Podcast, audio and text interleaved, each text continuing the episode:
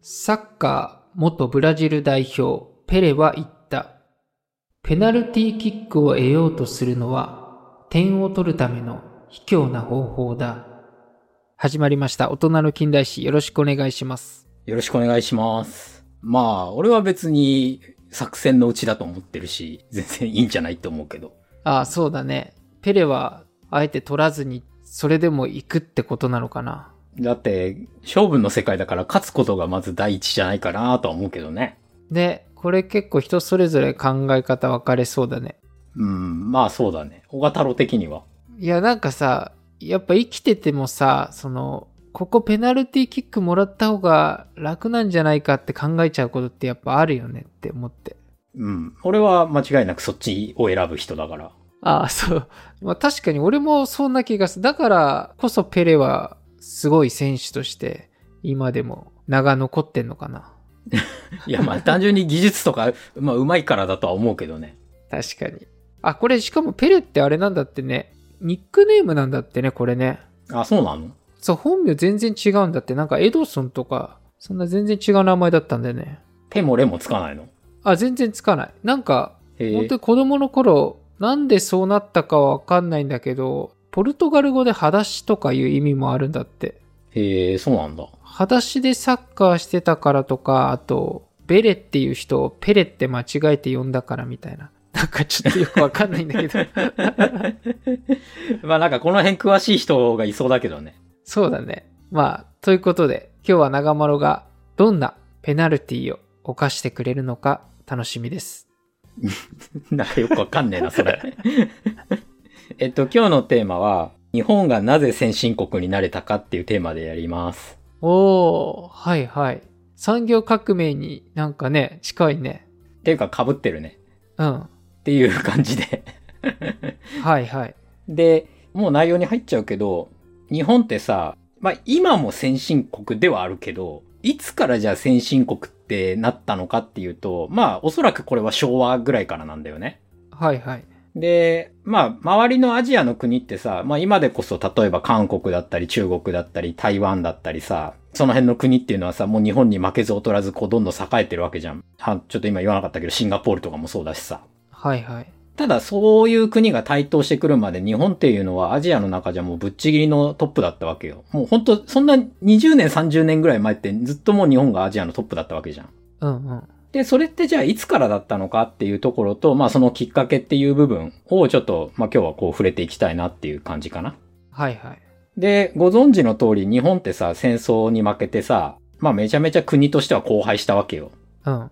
でも、高度経済成長を経て、GDP で言ったら世界第2位までは上り詰めた。まあ今3位で、今年はなんか4位になっちゃうみたいな話もあるけど、うん。まあそれでもすごいよね。前ならしたらね、3番目とか4番目に位置してるわけだから世界の中で。はいはい。まあそう考えるととすごい国だなとは思うけど。で、えっと、早速先進国になった、じゃあきっかけの部分にちょっと入っていきたいんだけど、うん。まあきっかけとしてやっぱ一番大きいのはさ、1868年の明治維新かなっていうところはあって、うん。あ、でちょっとこれきっかけに触れる前にというか、一応視点としてはさ、じゃあなんで日本が先進国になったか、他のアジアの国、ちょっと名指しで言っちゃうと中国とか韓国とかってあるじゃん。位置的にも日本に近いし、文化的にもまあ割と日本に近い、民族系統としても近しい。うん。そういった国は先進国には慣れてなかったわけよ。うん。で、これはなんでかっていう視点で多分ちょっと今日の話って聞いてってもらえればいいかなと思うんだけど、うん。あ、で、ちょっと先進国っていう呼び方をしてるけど、近代化っていうちょっと風に置き換えてもらってもいいから、これは。はいはい。で、日本はさ、1853年のペリー来航がまず1個きっかけって言われてるんだよ。うんうん。で、ペリー来航によって、ほぼほぼ無理やり開国させられるよね。うん。そこで、不平等条約。これは小太郎がちょっと触れた回あったけどさ、不平等条約を結んだことで、まあ国民っていうのはさ、困窮をするわけよ。はい。で、まあ、江戸幕府に対してこう不満がこう高まって、国内っていうのはさ、尊王攘夷派だとかさ、まあ、倒幕派だとかさ、まあ、あとは開国派みたいな感じでさ、もういろんな考えのもと、こう主義主張をし合って、もう内乱状態になるわけだよね。うん。で、まあ、その内乱状態っていうのは、まあ、結果的に、薩長を中心とした、まあ、いわゆる明治政府、まあ、後の明治政府が、こう、統一して、で、明治維新ってなるんだよね。はいはい。で、明治以降、その、日本っていうのは、産業革命が、まあ、起こったわけなんだけど、うん。まあ、これは産業革命についてはさ、あの、前回自分が喋ったあの、産業革命の回をちょっと詳しく聞いてほしいんだけど、はいはい。で、これはなんでかっていうと、もうとにかく早く近代化を推し進めないと、欧米諸国のこう侵略をね、受けちゃうっていう、すごい危機感があったのよ、日本はとにかく。うんうん。まあ、幕末のさ、尊王攘夷派だって、東幕派だって、開国派だって、誰だっていいんだけどさ、みんな外国の支配、侵略を受けちゃう、外国は強いぞ、日本は弱いぞっていう考えが多分根底にあったわけよ。はいはい。だからその危機感から、とにかく急いで近代化しなきゃ、近代国家に日本はしならなきゃっていう意識はとにかく常にあったわけよ。明治維新以降も。うんうん。で、これいい例としては、例えばさ、当時の日本よりも全然何倍も国力のあった中国、まあ中国って当時清だけど、清とかインドとかっていう、まあ超大国じゃん。国土も大きいし人口も日本なんかの何倍もいるし、みたいな。はいはい。そういう大国ですらもう欧米の支配を受けていたわけよ。うん。まあ中国で言ったらアヘン戦争以降はさ、もうイギリスにいいようにやられちゃってたし、インドで言ったらシパーヒの乱以降はもうムガル帝国は滅亡しちゃって、イギリスの完全に統治下になっちゃったわけじゃん。大英帝国の一個になっちゃったし。はいはい。そう、そんな感じで、日本からしても中国やインドみたいに支配されるんじゃないかっていうこう意識は常にあったわけよ。うん。だからとにかく近代国家に早くならなければいけないっていう意識が根付いていて、まあ根付いていてっていうか、まああの芽生えて、まあ近代国家にすることで経済力が高まるじゃん。うんうん。で、経済力が高まることによって国力を増大させて、で、例えば、それこそ軍隊強くする、武器を強くするとかさ、まあ、いろんなところにお金を使えるようになって、兄弟国にのし上がれるっていう、まあ一応そういう三端なわけね。はいはい。そう。で、ここで日本は富国強兵っていうものと食産工業っていうスローガンをこう掲げるわけよ。明治政府としてね。はいはい。で、とにかくもう欧米をパクろうっていう方針で、まあ懐かしの岩倉使節団。うん。これは小太郎がやったからね、まあ小太郎にちょっと説明してほしいぐらいだけど。いやいやいや。ええ ちょっともっと、もっとなんか言ってよ。何何何を言えばいいのこれ。いやいや、だからなんか岩倉使節団について言ってよ、なんか。岩倉使節団についてうん。岩倉使節団という集団 がいやアメリカからヨーロッパを視察しに行きましたって。そうそう。まあ、その、アメリカからヨーロッパっていうとにかく先進国をさ、み見ることで、日本に取り入れられるものは、どんどん取り入れようっていう、こうね、欧米に習うっていう政策を進めてったわけよ。うんうん。概略で言ったけど、まあ、これが、まあ、ざっくりと先進国になった、あまあ、理由というかさ、まあ、きっかけの部分にはなるんだよね。はいはい。で、ちょっともうちょっと細かいところを見ていくと、制度の部分で、廃藩置県ってあったじゃん。うん。まあ、これも小型郎だよね、今思ったら。もういいよ、俺は。えーだって、なんか、廃藩置県も小太郎やったなと思って。まあちょっとあの、岩倉使節団にせよ、廃藩置県にせよさ、ちょっとね、小太郎がもうめっちゃ解説してくれてるから、あれなんだっけっていう人はちょっとね、過去回聞いてほしいんだけど、廃藩置県によって何が大きく変わったと思う大きく変わったのは、藩がなくなって、そまあ、県になって、県知事ができたってこと。で、う。もうちょっとちマクロ、あマクロ視点で。中央政府が統治するようになったってことっていいのかなもう、そう。やっぱりね、もうほら、小太郎の得意分野だよ、廃藩置県は。いやいやいや。もう俺が言いたかったことは全部言ってくれた。そう。地方がさ、その今までさ、藩制度の時ってさ、藩がさ、国みたいなものだったわけじゃん。うん。で、藩の中でだからもう自治が行われてて、経済だってなんだって、軍隊だって藩に持ってたわけじゃん。はいはい。だからみんなバラバラだったっけ日本っていうのは簡単に言うと。一応幕府っていうのは名目上あったけど、封建制度っていうの。国として一個の国っていうよりは、いろんな国がこう集合して、まあ一応まるっと日本っていう感じのイメージだったわけね。江戸幕府時代っつうのは。はいはい。それが、さっき小型郎が解説してくれたように、廃藩置県によって、藩が廃止されて県になって、で、県にはさ、まあ、県知事がまあ置かれて、で、それを束ねてるのが、もう中央政府になったわけよ。はいはい。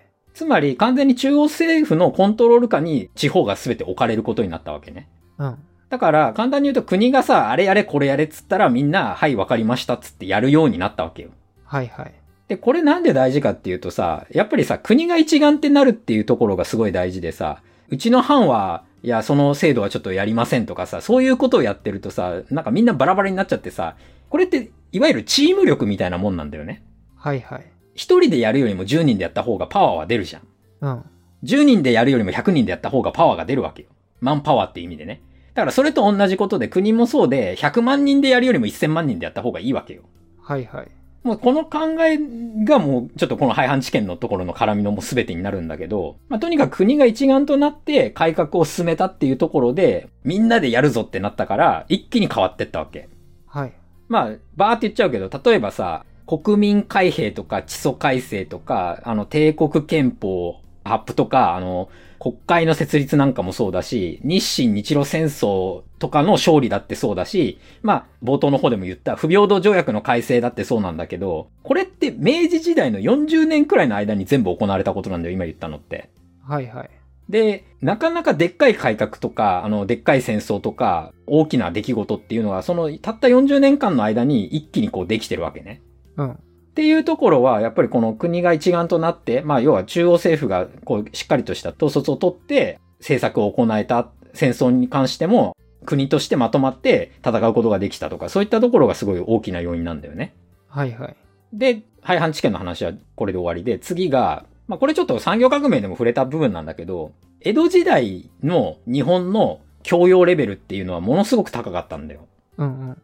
これ、識字率ってあるじゃん。うんまあ今日本なんかほぼ100%だけどさ、これって世界の国を見るとさ、みんな読み書きぐらいできて当たり前じゃんっていうのは割と日本だけの常識で、他の国見ると実際識字率って結構低かったりするのよ。はいはい。さらに、そんな昔、江戸時代とかさ、要は1700年、1800年なんてさ、さらにさ、周りの国なんて識字率悪いわけじゃん。うん。まあこれはイメージでいいけど、なんと日本は、その当時でもう識字率って70%ぐらいあったって言われてるんだよ。うんうん。で、70%って言うとなんだ30%できねえんかよって思うかもしれないけど、これ、当時同じぐらいの時代のイギリスとかそういった国って、半分も識字率なかったのよ。ああ、はいはい。フランスとかも結構悪くて、本当10%ぐらいしかなかったとも言われてるし、だからそういう割とさ、当時のもういわゆる先進国というかさ、強国ですらそのレベルだったのに、日本っていうのは江戸時代からものすごく教養、まあ、初等教育の教養ね、正確に言うと。はいはい。はめちゃめちゃ高か、まあむしろ世界一の水準だったんだよね。うん。あ、これちょっと例で言うとさ、例えばさ、戦国時代にさ、まあ有名な話、火縄銃が伝わったよね。はいはい。で、織田信長がさ、長篠の戦いでさ、火縄銃使ってさ、武田軍を、まあ、倒したみたいなの結構有名な話じゃん。うん。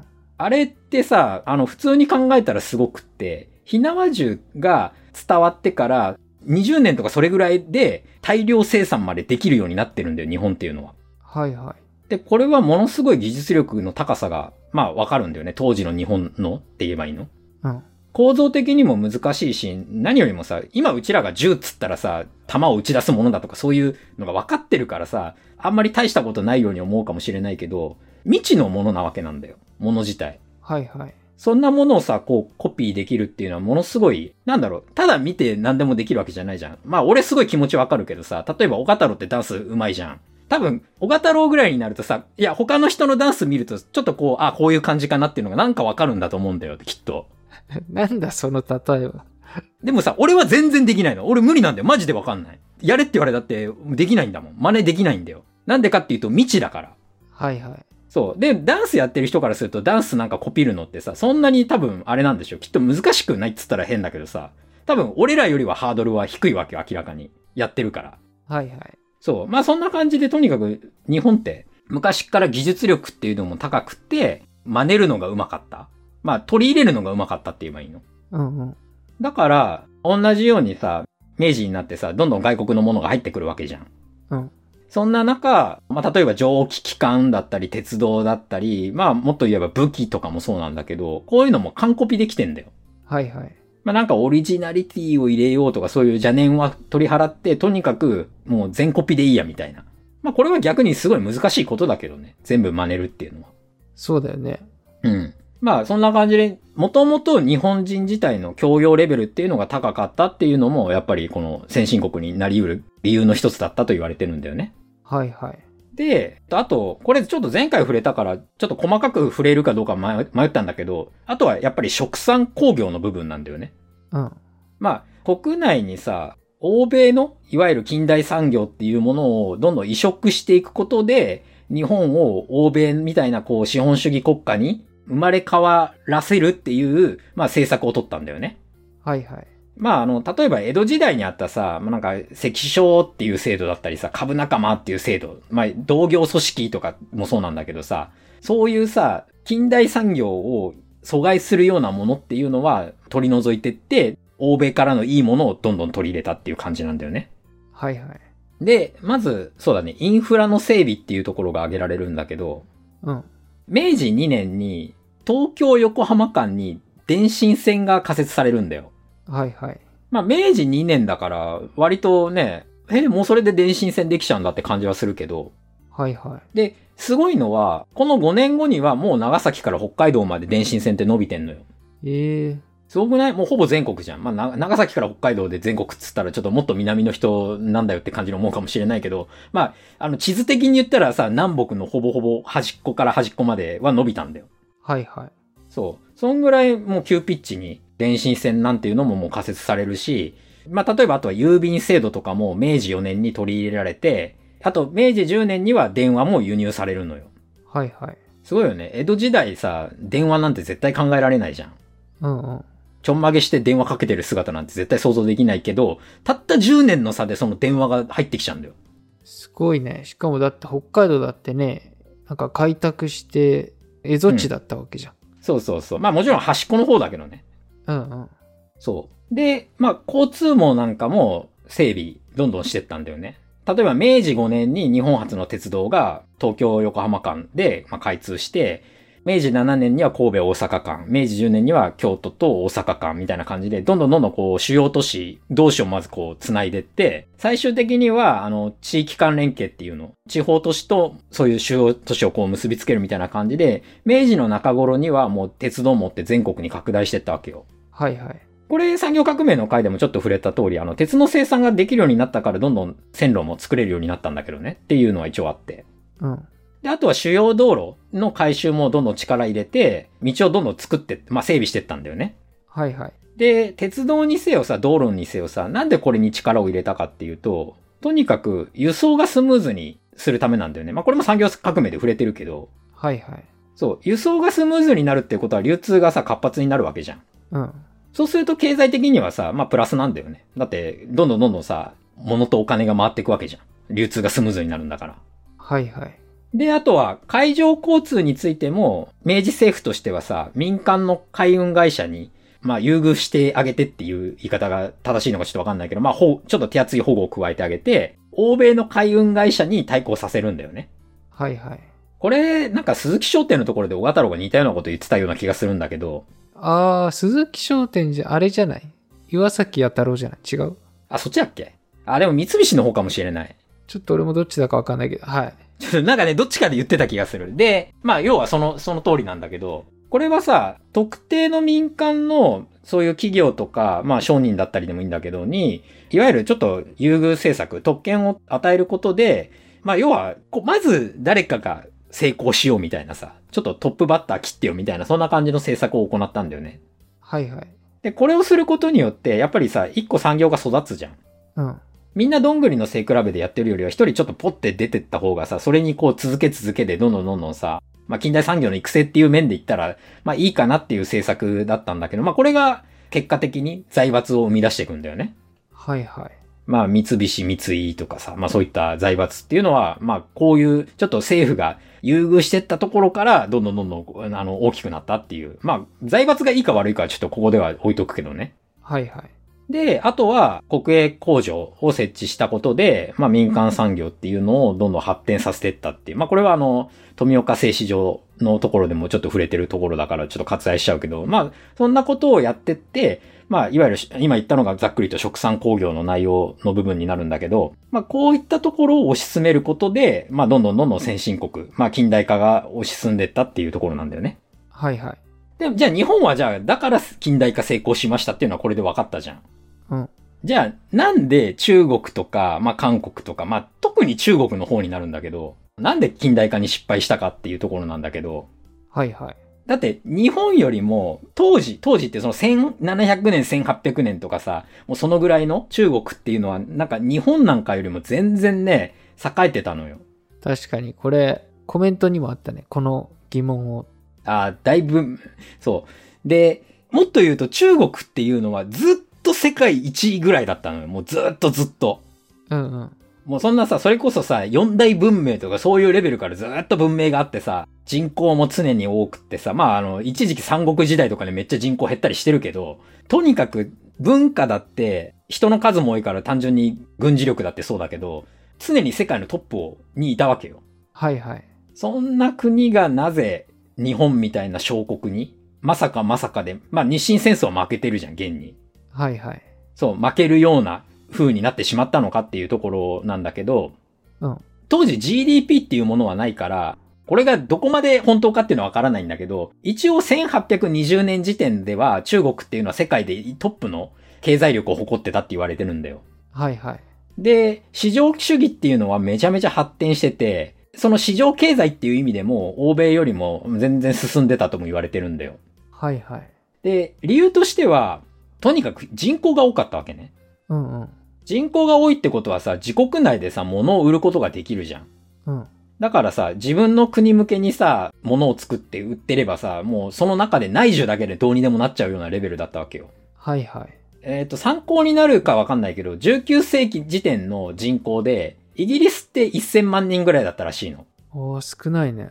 まあ、19世紀って、まあ、要は当時イギリスがトップだったからっていう話で今イギリス出したんだけど、中国は、もうその当時から4億人いたって言われてんの。えだってもう全然違うじゃん。40倍じゃんって。まあ、ちょっとこの数字はさ、若干あの怪しいところはあるっていうのはちょっと一応言っとくけど、ただ人口差はそれぐらいはあったってことなんだよ。ー、はいはい。そう。で、ただ中国っていうのはすごい残念なことに、市場主義はめちゃめちゃ発展してて、まあ、とにかく自国のこう経済っていうのは潤ってたんだけど、それを自国の発展とか、まあ、いわゆる近代化の部分にそれを使えなかったんだよね。はいはい。なんでかっていうと、まあ、近代化って、いわゆるさ、機械化とかそういったことになるわけじゃん。うん。イギリスはさっき言った通り1000万人しか人口がいないわけよ。はいはい。だから、発展していこうって思ったら人間のマンパワーだけじゃもうどうにもならなくって、機械を使って効率化を図らないと、例えばさ、服を作るにしたってさ、1日1人1着しか作れなかったらさ、で、100万人労働者がいても100万着までが限界じゃん。はいはい。でも中国だったらさ、例えばさ、1億人がさ、労働者だったらさ、1億着作れちゃうわけじゃん。うん。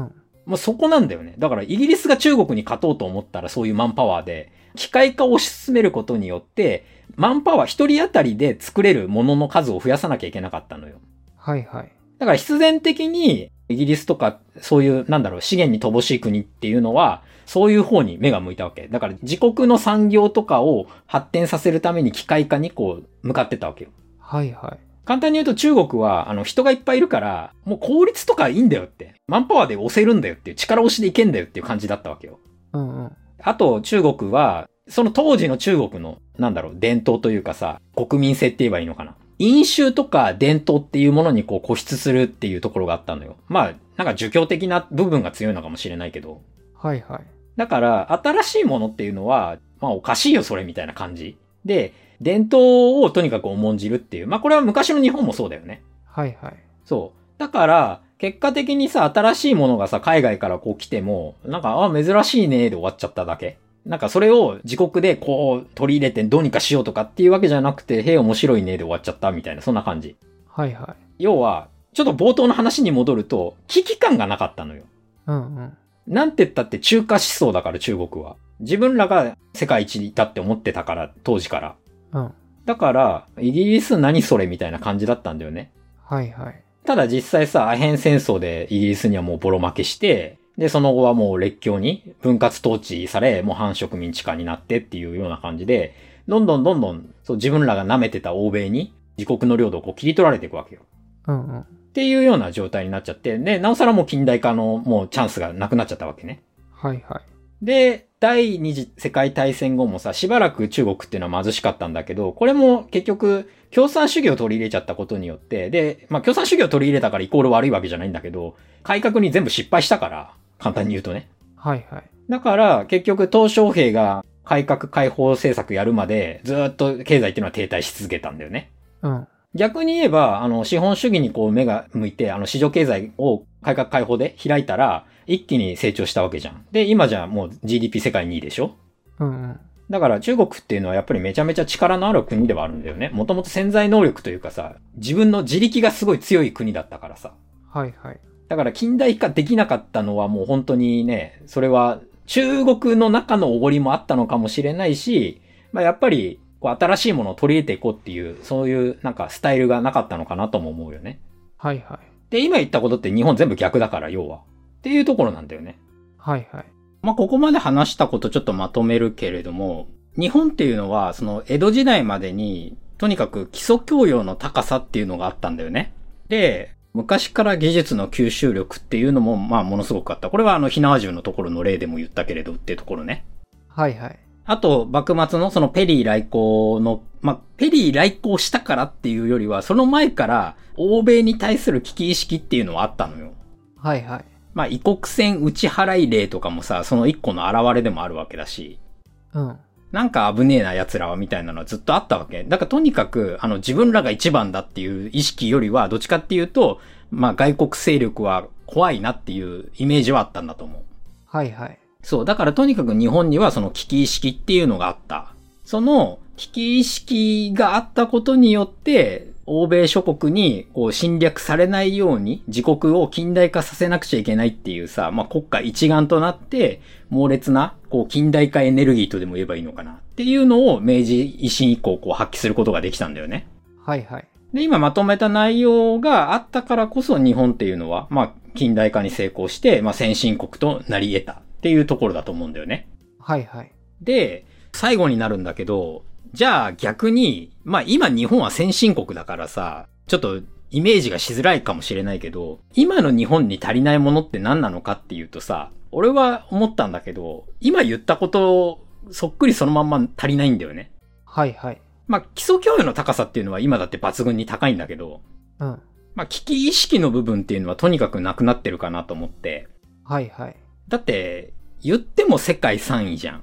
まあ4位になるか。うんうん。経済規模で言ったら。で、日本で手に入らないものって、まあ物質的な部分で言ったらまあないじゃん。はいはい。欲しいもの、まあ普通にそこそこの生活してる人だったら大体買えるものばっかじゃん。うんうん。まあ贅沢しなければさ、車だって家だってさ、まあローン組んで買うことだってできるじゃん。普通に働いてれば。はいはい。そう。っていう感じで、物質的な豊かさっていうのは多分世界でも全然今でもトップクラスなんだけど、うんうん。そういったところがさ、こう、危機意識っていうものをなくしちゃって、肉食動物っていうともう牙をなくしてるような感じだと思うんだよね。はいはい。まあ、ハングリー精神がなくなってるって言えばいいのかな。なんか自分はそういう風に感じて、はいはい。やっぱり明治時代の、その明治維新以降のさ、日本の近代化のところのその莫大なエネルギーに比べたら今って上向きで、こう、とにかく発展ししていこうって多分思ってる人の方が少ないわけよ、絶対。はいはい。うん。これは自分自身もそうだし、なんか、暮らしができちゃってるから。で、そういうさ、ハングリー精神っていうのがね、まあ今の日本っていうのは足りないんじゃないかなっていうのをちょっと思いましたっていうのが、まあ一応今日のお話のテーマになるんだけど、はいはい。で、ちょっと小賀太郎がちょっと最後締め込めをお願いします。いやーあ、先進国ってさ、この言葉ってさ、国際的になんか定義があるわけじゃないよね、きっと。ないよ。ね。だから、今年はじゃあ、何々国までが先進国ですとかもないわけじゃん。うん。そうそう。それって、もうさ、日本は先進国じゃないよっていういう国も他の国はあるかもしんないってことだもんね。まあそれはないだろうけどね。あ、そっか。日本はだって今でもぶっちぎり圧倒的に金持ち国だし、GDP け経済規模で言ったってさ、まあ3位とか4位がさ、いやもうそんなのは全然トップじゃありませんみたいなことを言うんだったらもうそれまでなんだけど、国っていうレベルで見た場合はまだまだ全然大国だよね。はいはい。ほら、一人当たりの GDP とかっていう言い方もあるじゃん。うんうん。ああすると日本って一気に順位下がるんだけど、ただ国として、一個の国として見た時にまだまだマンパワーも1億人以上いるし、経済力としても世界3位、4位とかに位置できるぐらいだから、とにかくお金持ち国家だから。っうんうん。ていうところは、まああるよねっていう。ああ、そうなんだ。うん。だから今の日本を先進国じゃないって言うんだったら、じゃあもはやもう中国とアメリカの二強だけかみたいな感じになっちゃうけどね。ああ、はいはいいや。中国とかアメリカはどう思ってんだろうと思って。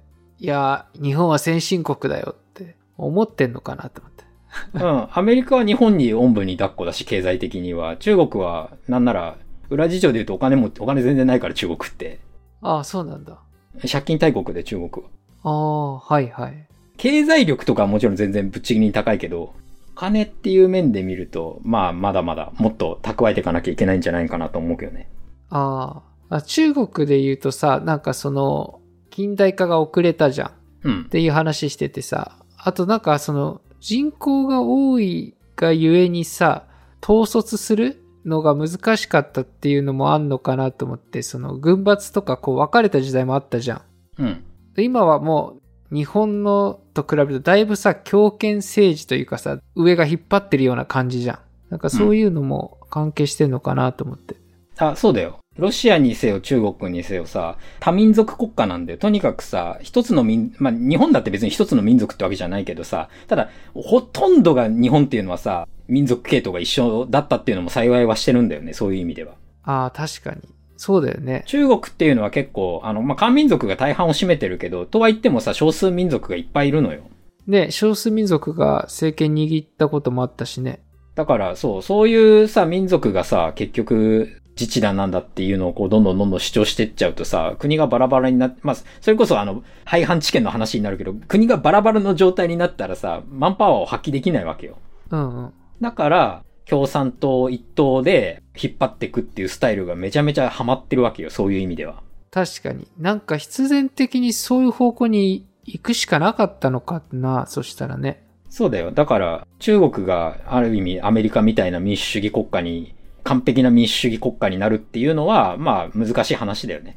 うんうんなったとしても、バラバラになっちゃうと思う。多分、いいろんな意見が出ちゃうじゃん。やっぱり10億人いたら10億人の意見が出るわけだからさ。まとまんないんだって。うんうんアメリカみたいにさ、その、国ができた瞬間からもう民主主義の国なわけよ。うんうんだからもうそういう成り立ちのもとで、あの国が成り立ってるから、もう考え方が根本的に違うわけじゃん。うんうんだから中国で民主主義をこうね、完全に取り入れるっていうのはね、俺は難しいんじゃないかなって思うよ。まあ取り入れられたとしたらそれは中国がこう分割っていうかさ、なんか分離するんじゃないかなとはちょっと思う。ロシアもそうだけど。はいはいロシアなんてシベリアとかも完全に切り離しちゃうような感じになると思うよ。そうなったら。ああはいはいまあだって、もはや民族系統すら全然違うじゃん。西と東じゃ、ロシアって。うんうんあのシベリアとかさ、まあ要は東側って完全にアジア圏だし、人もアジア人っぽい人ばっかだし。うんうん西はヨーロッパ人じゃん、完全に。まあ、スラブ人を元とするね。はいはい。そう、だから、小太郎の言う通りだと思うよ。いやーね、これコメントの三毛猫さんのも何気に答えてる回だったね。あ、そういや、今、あの、収録してる時に、あ、来てたよなと思ってちょっと調べてたんだけど。あ そうなんだ。そうそう。あ、あとやっぱ、そう危機感って確かにそうだなと思ってさ、やっぱ幕末とか見るとさ、自分たちがさ、本当にまあ多く犠牲とかも出しながら、血を流しながらさ、こう改革してた人たちが政権取って、そのまま政治のさ、まあトップの方に行ってやったわけじゃん。うん。その覚悟って全然違うよね。それはもう最初っから基盤ができたとこに生まれてさ、っていうのはやっぱ感じるね。うん。だから中国も別にさ、あまあ、韓国もそうだけど、近代化は、政策は進めたわけよ。うんうん。あで、韓国はもう単純に遅かった。あ、はいはい。もうやったのが遅かった。で、中国は、やった時期は、まあ、遅くもなかったんだけど、いわゆる、あれだよね、トルコでいうところのタンジマート政策だったから、全然意味なかったっていう。詳しい。なんだそれ。 だから上からの近代化だよ。だからやってるふり正吾が得意なや つ。いやいや、わかんねえかだからやってるふりをしたわけよ、要は。ら。うんうん。なんか、うまくやってるっしょみたいな。上がさ、まあ会社でもあるじゃん。なんかさ、ちょっとうちの会社は、なんかこういうものに力を入れてるんだっていうのを対外的にアピールしたいからっつってさ、社長がなんかさ、ワンマンでさ、やってる風にやるけど、実情全然誰もやる気なくて、全然ね、あの、形だけになってるみたいなさ。ああ、はいはい、あるね。なるほど。じゃあ、ということで、今日は日本はなぜ先進国になったのかのテーマでした。はい。もしこの番組をまた来週とか、また今度聞きたいなって思ってくれた方はぜひ、番組のフォローをしていただけると、次、新しい回が配信された時に通知が行ったりするので、よかったらフォローをしてみてください。はい。ぜひともよろしくお願いします。それでは最後まで聞いていただいてありがとうございました。ありがとうございました。